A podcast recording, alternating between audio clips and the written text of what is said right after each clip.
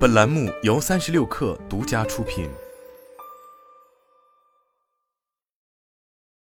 本文来自三亿生活。如今，智能手机市场已明显呈现出低端乏力、旗舰兴盛的情况，其中市场定位越高的机型，反而性价比会更高。当时我们将这种现象归结为入门级市场换机需求的饱和，以及中高端市场激烈的竞争，导致厂商不得不普遍积极转向高成本的自研技术所致。诚然，这一结论至今并不需要做出什么改变，但当时我们参考的对象主要还是大家更常见到的主流厂商。那么，如果是非主流的品牌，对于他们来说，事情是否又会有所不同呢？要搞清楚这一点。我们当然需要有一些现实的例子来作为对象。不过老实说，如今的手机行业早已不同于早年间堪称群魔乱舞的市场状况，真正的小众独立厂商已经很少很少。但好在我们还是找到了这么一家海外品牌，它的名字叫做 Fairphone。如果有关注海外市场，那么 Fairphone 这个名号你可能早就已经听说过。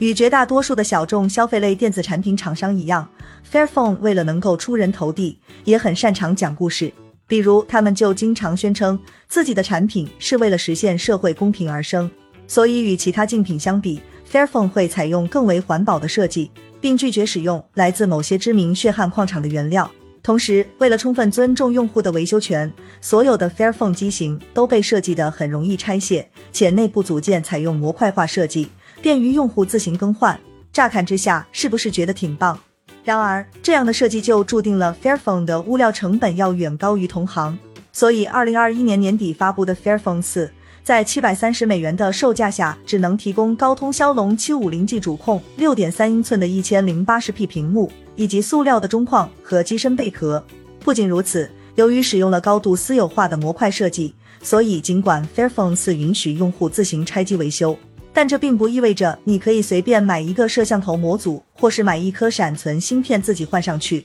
而是需要购买官方提供的模块。可这些零配件的价格就一点也不便宜了。请注意，我们并不是说 Fairphone 的硬件就完全是依托答辩，毕竟平心而论，它还是有一些亮点的。比如其所宣称的环保，至少不是在扯谎，而是真的用了回收材料，选用了可持续供应商。又比如说，它使用了由两枚四千八百万像素 CMOS 加一个 TOF 传感器组成的真双主摄影像配置，而且还有真正的 USB 三点一 Type C 接口。这些确实要比当时的一些终端机型更强，但这些能否支撑起它的价格，就是个很见仁见智的问题了。既然产品卖得贵，那么服务一定应该会很好吧？考虑到 Fairphone 是一家规模不大的厂商，所以在产品设计上用讲故事的方式来拉高利润率的做法，其实也无可厚非。但问题就在于，既然产品已经卖得更贵了，那么对于那些掏了钱支持了环保、支持了他们的 Fairphone 用户来说，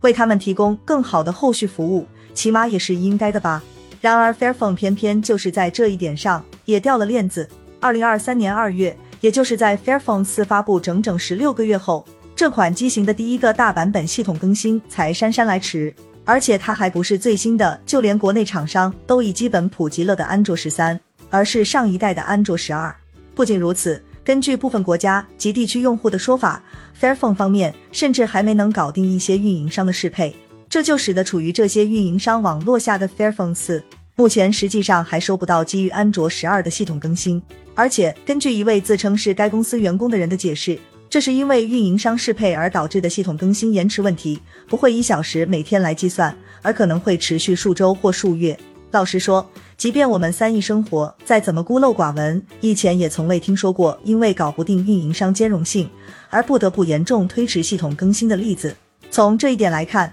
，Fairphone 很可能同时面临着技术能力的不足和维护团队人手严重短缺的问题。更进一步来说，这甚至让我们怀疑。其产品的高价策略所带来的高利润率，到底是否被用在了这个品牌的正常运营上？当然，有的朋友可能会说，就算 Fairphone 再怎么拉胯，毕竟也只是个例。然而，纵观整个市场，就会发现，定价高到离谱，硬件配置落后，市场定位奇葩，交付时间一拖再拖，说好的长期系统更新维护不能落实，这几点几乎已经成为当前诸多小众手机厂商的共性。无论是以公平环保为卖点的 Fairphone。以加密和反监视为卖点的 Web 三手机 Saga，还是几年前曾掀起过一阵关注的区块链手机，它们基本都符合这些特征，也往往会让消费者要么花了大价钱却用得很难受，要么甚至是钱货两空。为什么不提国内的小众品牌？这真有讲的必要吗？毕竟，正如我们在本文开头就讲到的那样，